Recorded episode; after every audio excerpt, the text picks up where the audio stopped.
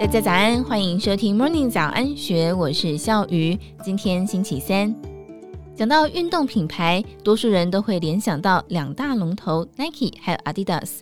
曾几何时，两大品牌争夺球鞋龙头宝座，而现今有网友观察路上的行人，发觉穿 Nike 的人仍然不少，但是穿 Adidas 的却是越来越少见。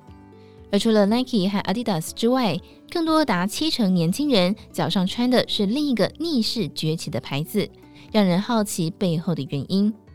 曾经参选美国总统的饶舌歌手肯爷肯伊威斯特，因为发表反犹太言论，遭到多家品牌解约切割。艾迪达为了挽救品牌形象，也宣布结束与肯爷的合作关系，却面临合作潮牌 Easy 商品大量库存的问题。不仅股价下跌，营收失血，艾迪达预估如果没有能够顺利消化一级库存，损失恐怕会达到上百亿台币。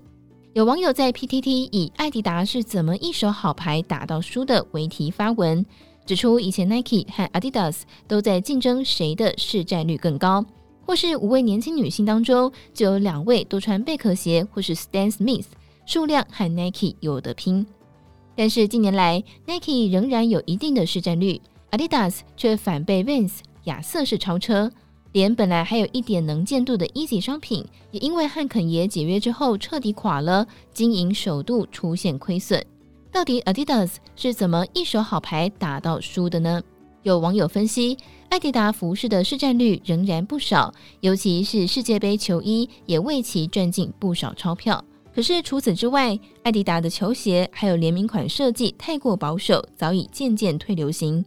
如果以行销层面来分析，有资深鞋迷认为，比起 Nike，艾迪达说故事的行销能力尚待加强。虽然鞋子的材质不错，可是外形不好看也不会洗形象，品牌就会逐渐变成特定族群标配，逐出潮流圈。反观 Nike。成功塑造乔丹品牌之后，很多鞋款的背后都有准备自己独特的故事来吸引粉丝。不过，有眼尖的网友发现，最近走在路上，三十岁以下的年轻人反而不是选择上述两大品牌，高达七成以上都穿 New Balance。好奇背后的原因，有爱好者表示，主打复古老爹鞋的 New Balance 闯出一片天，不仅是设计好看多款，最重要的是价格也合理。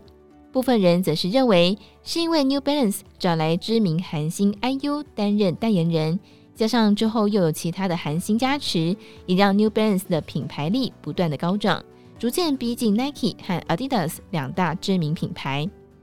以上内容出自《金周刊》数位内容部，更多精彩内容欢迎参考资讯栏。如果任何想法，都欢迎你留言或是 mail 告诉我们。祝福您有美好的一天，我们明天见，拜拜。